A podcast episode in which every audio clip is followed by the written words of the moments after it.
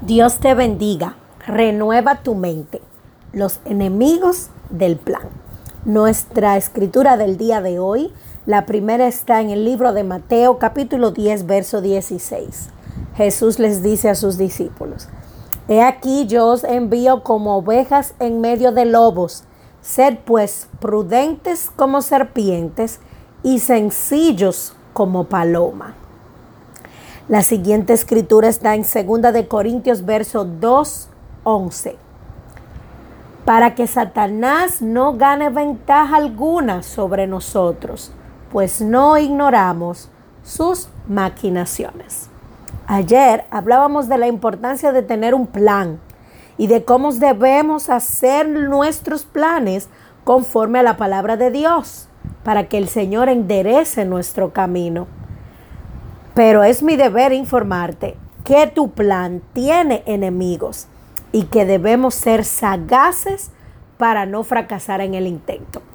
En otra versión de Mateo 10, 16, Jesús dice, sean cautelosos y sagaces como serpientes en el momento que se van a enfrentar pues con las diferentes situaciones de la vida. Y cada vez que nosotros queremos hacer algo que nos conviene, algo que nos va a ayudar a avanzar, pues es lo más normal que primeramente el enemigo se levante para tratar de detener lo que tú quieres hacer.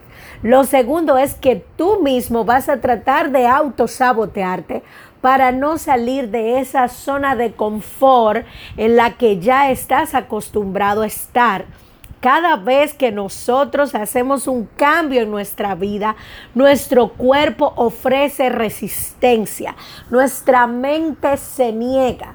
Y es por eso que tenemos que tener en mente esas cuatro claves que el Señor nos dio para poder tener éxito en la vida.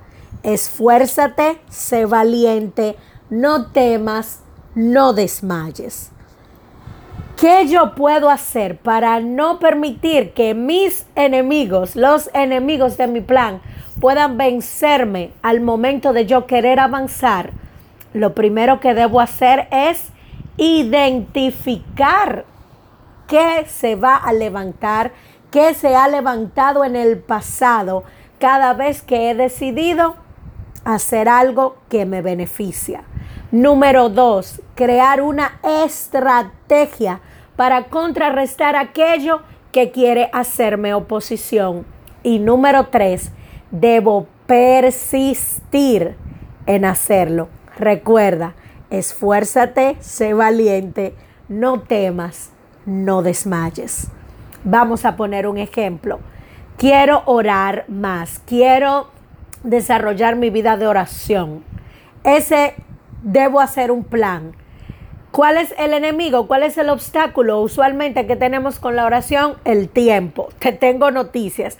El tiempo, todos tenemos la misma cantidad de horas. ¿Cómo puedo buscar tiempo para orar? Quitándoselo a dormir. Te aconsejo que busques una hora en la mañana, quitándosela a tu sueño para dedicársela al Señor.